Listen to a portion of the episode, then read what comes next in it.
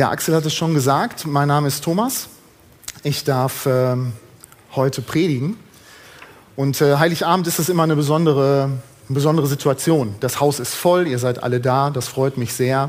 Ähm, auch Hallo an äh, den, äh, zu den Leuten, die ähm, das über das Internet schauen können. Wir haben eine ganze Menge Namen schon gehört heute Morgen, äh, heute Nachmittag, ähm, die Jesus trägt. Und äh, ich möchte gerne auf diesen Vers eingehen, den wir schon gehört haben, aber ich möchte mir nur einen Namen rauspicken. Also, liebe Kinder, seid entspannt, wir kriegen das noch hin mit der Bescherung und dem Essen. Und zwar möchte ich auf den Namen Fürst des Friedens oder Friedefürst, wie Luther übersetzt, oder Friedefürst, wie auch immer. Ja, man nennt ihn Fürst des Friedens. Und die Bibelstelle, auf die ich mich beziehe, äh, steht in Jesaja 9, Vers 5. Wir haben sie ja schon mal äh, gelesen heute. Und ich nehme nur diesen einen Vers raus. Denn ein Kind ist uns geboren, ein Sohn uns gegeben. Und die Herrschaft ruht, ruht auf seiner Schulter. Und man nennt seinen Namen wunderbarer Ratgeber, starker Gott, Vater der Ewigkeit, Fürst des Friedens. Und ich möchte gerne auf diesen Fürst des Friedens eingehen. Und ich finde das sehr interessant. Ähm, das ist irgendwie so, man, man hört das ganz oft zu Weihnachten, aber was ist denn eigentlich ein Fürst des Friedens? Und Fürst ist so ein ähm, Begriff, der für, ja, für die Leute früher relativ klar war. Aber ich weiß gar nicht so genau, ob wir mit einem Fürst wirklich noch was anfangen können. Ich habe mal nachgeguckt, was diese ähm, Worte noch oder wie, wie, dieses Wort noch übersetzt äh, werden kann. Man kann das mit Oberster, Aufseher oder Oberaufseher oder Anführer übersetzen. Das sind aber auch nicht so Sachen, die man so wahnsinnig hat. Ich habe mir dann überlegt, man könnte einfach sagen, das ist der Chef, der Bestimmer über den Frieden. Und ähm, für die, die es nicht wissen, ich bin Lehrer. Ich war vor kurzer Zeit mit äh, meiner ähm, WP-Gruppe, waren wir in, einem, in einer Firma und haben die besichtigt. Und dann standen da Getränke rum. Und dann sagten meine Schüler, können wir uns davon vielleicht was nehmen? Dann sagte ich, nee, das, äh, ich, ich glaube nicht. Ich bin hier, ich weiß nicht, ich bin hier auch nur zu Besuch. Und dann sagte ich, ach ja, du bist ja hier auch nicht der Chef. Und es stimmt. Weil auch der, ähm, äh, der Mann, der uns da ähm, was erzählt hat, das war auch nicht der Chef. Der hat das auch nicht zu entscheiden. Aber wenn der Chef da gewesen wäre und die hätten gefragt, dann hätte er gesagt, ja, kannst du was nehmen. Oder er hätte gesagt, kannst du nichts nehmen. Aber der Chef der Bestimmer, der hätte ihn sagen können, das geht oder das geht nicht. Und da ist keiner mehr über ihm, den er fragen muss. Da ist niemand, der ihm dann irgendwie sagt, du, das hättest du nicht machen dürfen. Und das ist der Fürst. Das ist dieser Begriff. Es gibt keinen über ihm. Dann haben wir das geklärt. Müssen wir jetzt noch klären, was Friede ist. Und man denkt sich, ja, das ist ja ganz einfach, aber wenn man mal so nachguckt bei Wikipedia oder äh, in anderen äh, Lexika, dann ist das sehr interessant, dass Frieden nämlich als Abwesenheit von Störung, Beunruhigung, Streit und vor allem Krieg definiert wird. Und das finde ich immer sehr interessant, wenn man einen Begriff definiert über etwas, was es nicht ist, anstatt zu sagen, was es ist. Aber Ihr könnt es ja mal ausprobieren. Frieden wird tatsächlich als etwas definiert, wenn etwas fehlt, wenn etwas nicht da ist. Nämlich vor allen Dingen Krieg. Ja, es wird dann so ein Friedensvertrag geschlossen. Ähm, eine Partei, eine Staatsmacht, ein, eine Gruppe, die ist dann irgendwie stärker gewesen, mächtiger, gewalttätiger, hatte mehr Waffen, wie auch immer. Auf jeden Fall ähm, ist ein Gegner dann nicht so stark. Und entweder sagt dieser Gegner dann, ja, ich bin unterlegen, das schaffe ich nicht, lass uns einen Friedensvertrag schließen. Oder es wird so lange gekämpft, bis deutlich wird, dieser Gegner, der ist jetzt besiegt. Der ist fertig, der ist am Ende. Und dann wird gesagt, und jetzt schließen wir Frieden. Ich habe in meiner ganzen Schulzeit in Geschichte habe ich nicht einmal mitgekriegt, dass es einen Friedensvertrag gab, weil die Leute gesagt haben, äh, das ist ja, das ist ja total blöd, was wir hier machen. Wir bringen uns gegenseitig um und wir schießen uns und wir bomben unsere Häuser kaputt. Lass uns das doch sein lassen. Nein, es war immer irgendwie, dass, dass, da, eine, dass da eine Macht war, die, die stärker war. Und das wurde dann Frieden genannt. Bis dann irgendwann die äh, unterlegene Kraft gesagt hat, so, ich habe jetzt meine Kräfte gesammelt, ich habe wieder so ein paar Leute dazugeholt, jetzt wird dieser Friedensvertrag aufgekündigt und jetzt machen wir weiter. Das klingt jetzt sehr abstrakt. Vor allen Dingen deshalb, weil wir hier in Deutschland die längste Friedensphase haben, die wir jemals hatten. Wir sind fast 80 Jahre im Frieden. Und ich bin Gott unglaublich dankbar dafür, für diese Gnade. 80 Jahre ist eine lange Zeit. Und deshalb ist es für uns auch, glaube ich, manchmal schwer vorstellbar, was Krieg eigentlich bedeutet. Und vielleicht sollten wir, das ist nur so ein äh, Nebenaspekt, vielleicht sollten wir wirklich auch, ähm, wenn wir mit Leuten zu tun haben oder auch Leute hier aufnehmen, die ähm, vor Krieg flüchten, das im Blick behalten, dass es uns seit 80 Jahren wirklich gut geht. Aber wenn ich mir das so anschaue, ja, wir haben die längste Zeit ohne kriegerische Auseinandersetzung, aber sind wir, also haben wir wirklich eine friedliche Gesellschaft? Leben wir in Frieden? Wenn ich mir anschaue, die ganzen gesellschaftlichen Umbrüche, die Frage von Gerechtigkeit und Ungerechtigkeit, ja, ist es wirklich bei uns friedlich? Aber auch das ist noch total unkonkret. Ich möchte es noch konkreter machen. Ich habe ein ganz konkretes Beispiel mitgebracht. Ich habe eine Umfrage gefunden, die ist schon ein klein bisschen älter, so drei, vier Jahre, aber ich glaube, dass sie immer noch sehr aktuell ist. Die heißt Stille Nacht, unfriedliche Nacht. Und es wurden Leute gefragt, ähm, wie viel Prozent der Befragten, bei wie viel Prozent der Befragten kommt es an Weihnachten zu Streitereien?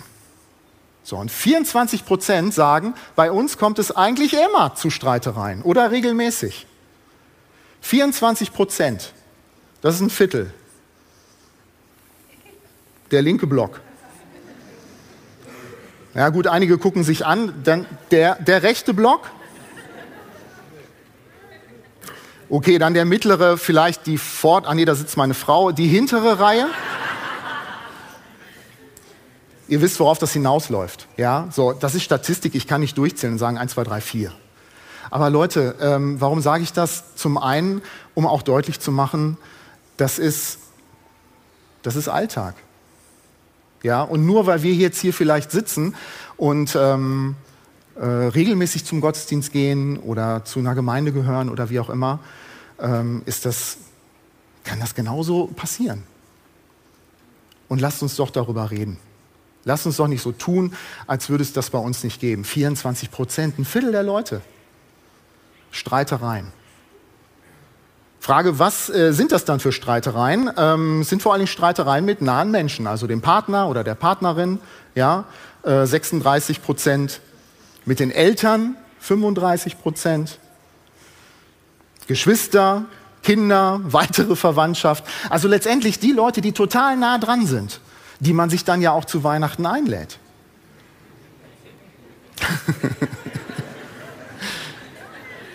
Warum machen wir das denn dann? Ja? Also wenn es doch sowieso Streit gibt, warum holen wir uns dann die Leute ins Haus? Und streiten dann über so Sachen wie Ablauf und Organisation der Weihnachtstage. Generelle Beziehungsprobleme. Ja, die kommen dann nochmal so richtig raus. Aufgabenverteilung während der Weihnachtstage. Gefühlte, das war auch interessant, in Klammern Benachteiligung oder Bevorzugung. Nee, ich hätte auch schon ganz gerne drei Geschenke und nicht nur zwei. Oder besonders cool, 15% Weihnachtsessen. Ich meine, das kann man doch planen, oder? Egal. So, warum kommt das zu Streitereien? Warum ist das gerade an Weihnachten so? Das sind ja alltägliche Sachen, da kann man sich doch auch wann anders drüber streiten. Ich glaube, weil uns Weihnachten so wichtig ist. Weil auch Weihnachten emotional total aufgeladen ist, gerade in Deutschland. Das ist das Familienfest schlechthin. Das ist doch das Fest des Friedens und der Nächstenliebe. Und dann müssen wir doch, dann müssen wir doch um des lieben Friedens willen, dann muss ich mich doch anstrengen. Dann schiebe ich meine eigenen Bedürfnisse auch mal zurück. Hauptsache, allen geht es gut. Hauptsache, alle haben irgendwie Frieden. Aber dieser Frieden ist letztendlich nichts anderes als dieser Friedensvertrag, dass ich nämlich alles, was in irgendeiner Art und Weise Streit verursacht oder was in irgendeiner Art und Weise komisch ist, das schiebe ich unter den Teppich und dann sage ich, ach, sind wir nicht friedlich? Haben wir nicht ein friedliches Weihnachtsfest? Und ich streng mich an und ich gebe mir Mühe, aber letztendlich merke ich, und das ist, glaube ich, der Grund, äh, warum das gerade an Weihnachten so knallt, merke ich doch, das ist doch nicht der Sinn von Weihnachten dass ich mich anstrenge, dass ich irgendwie ähm, mich verbiege um des lieben Friedens willen. Sondern, und jetzt komme ich wieder zurück auf das Thema der Predigt, da geht es auch um den Friedensfürst. Um Jesus als den Fürst des Friedens.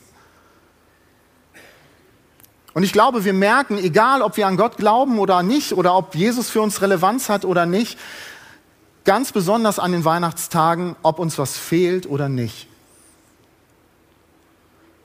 Und deshalb ähm, ist es, glaube ich, so anstrengend, wenn wir merken, wir machen das ohne Jesus. Lassen wir uns doch mal Jesus ähm, zu Wort kommen. Was sagt er zu seinen Jüngern? Er regelt seine, ähm, seine Sachen dabei und ähm, sagt ihnen, ja, wenn ich dann nicht mehr da bin, dann äh, passiert Folgendes. Was ich euch zurücklasse, ist Frieden. Ich gebe euch meinen Frieden. Einen Frieden, wie ihn die Welt nicht geben kann. Lasst euch durch nichts in eurem Glauben erschüttern und lasst euch nicht entmutigen. Jesus macht also einen ganz deutlichen Unterschied und er erkennt das genau, dass es Frieden gibt, den es in der, in der Welt, also menschlichen Frieden, gesellschaftlichen Frieden gibt, aber diesen Frieden meint er gar nicht. Jesus meint nicht den Frieden so, wir decken alles zu und wir streiten uns nicht und dann ist Frieden, sondern er sagt, ich habe einen anderen Frieden. Und dieser Frieden, das Wort dafür ist Shalom. Und da könnte ich eine Stunde drüber reden und ich hätte das nur angekratzt. Keine Angst, ich mache das nicht. Ja, hier vorne läuft eine Uhr und das kriegen wir alles hin, das passt. So, es geht um Shalom. Shalom ist was anderes als dieser Frieden, den wir hier haben, äh, über den ich äh, geredet habe. Ich möchte nur zwei, drei Aspekte sagen. Shalom ist ein, ein Zustand, in dem alles geordnet ist. Ein Zustand, der Leben fördert. Ähm, Shalom bedeutet ungefährdetes Wohlergehen, Glück, Ruhe und vor allem Sicherheit. Und das ist was ganz anderes. Das ist nämlich eine positive Definition. Frieden bedeutet das. Und nicht, Frieden ist kein Krieg und kein Streit. Und das kann Jesus machen, weil er der Friedefürst ist. Und dieser Frieden ist ganz anders, weil er nämlich sagt in diesem Vers, wir lesen das, ähm, das ist ganz anders als die Definition, diese menschliche Definition, weil er sagt, wenn ihr meinen Frieden habt, dann kann Jesus uns auffordern, euch durch nichts erschüttern zu lassen dann kann er uns auffordern, uns nicht entmutigen zu lassen. Und das ist der große Unterschied. Wenn wir menschlich Frieden definieren, dann sagen wir, das ist kein Krieg, das ist kein Streit, das ist keine Störung, das ist keine Beunruhigung. Dann ist Frieden. Jesus sagt, ich gebe euch meinen Frieden und dann ist es total egal, in welchen Umständen du bist. Dann ist es total egal, ob außenrum die Welt um dich zusammenbricht, auch im wahrsten Sinne des Wortes, aber ich habe dir meinen Frieden gegeben. Und dann kannst du in dieser Situation sein, in deiner Familie sein, dann kannst du in deiner Arbeitsstelle sein, dann kannst du im Krieg sein. Wir haben das vor ein paar äh, Wochen gehört und kannst Weihnachten feiern, weil du meinen Frieden hast. Und das ist was, was ganz anderes als das, was, ähm, als das, was ich am Anfang gesagt habe. Und warum kann Jesus das sagen? Wenn wir uns diese Bibelstelle anschauen, Jesaja 9, Vers 5, dann ähm, ist davor etwas. Und ähm, ich lese das einfach vor. Ich ähm, habe die, ähm, ich hab die Zeit. Jesaja 9. Das Volk, das in der Finsternis lebt, sieht ein großes Licht. Hell strahlt es auf über denen, die ohne Hoffnung sind. Du, Herr, machst Israel wieder zu einem großen Volk und schenkst ihnen überströmende Freude. Sie sind fröhlich wie nach einer reichen Ernte. Sie jubeln wie nach einem Sieg, wenn die Beute verteilt ist. Und jetzt beschreibt Jesaja also das so, das, das wirst du tun, Gott. Das Volk Israel war in keiner besonders guten Situation. Aber Jesaja sagt, hier kommt was, hier kommt was. Und dann beschreibt er diesen krassen Gegensatz zu dem, was dann kommen wird. Er sagt nämlich, so wie du Israel damals aus der Gewalt der Medianiter gerettet hast, so befreist du sie dann von der schweren Last der Fremdherrschaft. Du zerbrichst die Peitsche, mit der sie zur Zwangsarbeit getrieben werden. Die Soldatenstiefel, die beim Marschieren so laut dröhnen und all die blutverschmierten Kampfgewänder werden ins Feuer geworfen und verbrannt. Das ist Krieg. Aber der wird beendet. Und warum? Und jetzt kommt unser Vers. Denn uns ist ein Kind geboren. Nicht, weil irgendwie ein Herrscher kommt, der noch stärker ist. Nicht irgendwie ein äh, Despot, wie Axel das gesagt hat. Nicht irgendwie einer, der sagt, hier, ich habe ein Heer und ich mache euch alle fertig und dann bin ich der Chef. Sondern ein Kind,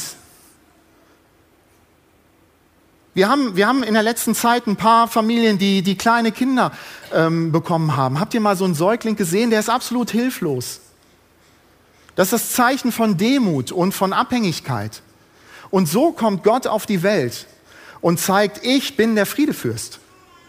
Ich mache nicht diesen Frieden, dass ich mich euch über euch erhebe und dass ich stark bin und ich mache alles platt, sondern ich zeige euch, was Demut ist. Ich zeige euch, was Liebe ist und ich zeige euch, was Hingabe ist. Jesaja geht da nämlich noch so ein klein bisschen weiter. Wir sehen das in ähm, ungefähr äh, 44 Kapiteln später. Da sagt Jesaja, der Prophet, noch was über diesen Messias. Und er sagt nämlich, er wurde blutig geschlagen, weil wir Gott die Treue gebrochen hatten. Wegen unserer Sünden wurde er durchbohrt. Er wurde für uns bestraft. Und wir, wir haben nun Frieden mit Gott. Das ist der Grund, warum wir, warum wir Weihnachten feiern. Ich kann Weihnachten nicht feiern ohne Karfreitag und ohne Ostern. Jesus ist auf die Erde gekommen als Kind, als hilfloses Kind, um uns Frieden zu bringen.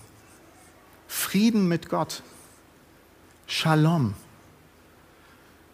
Und wenn du in einer Situation bist, in der du, in der du dich schwach fühlst und in der du sagst, ey, ich weiß überhaupt nicht, was hier um mich herum passiert, dann ist Weihnachten genau das richtige Fest.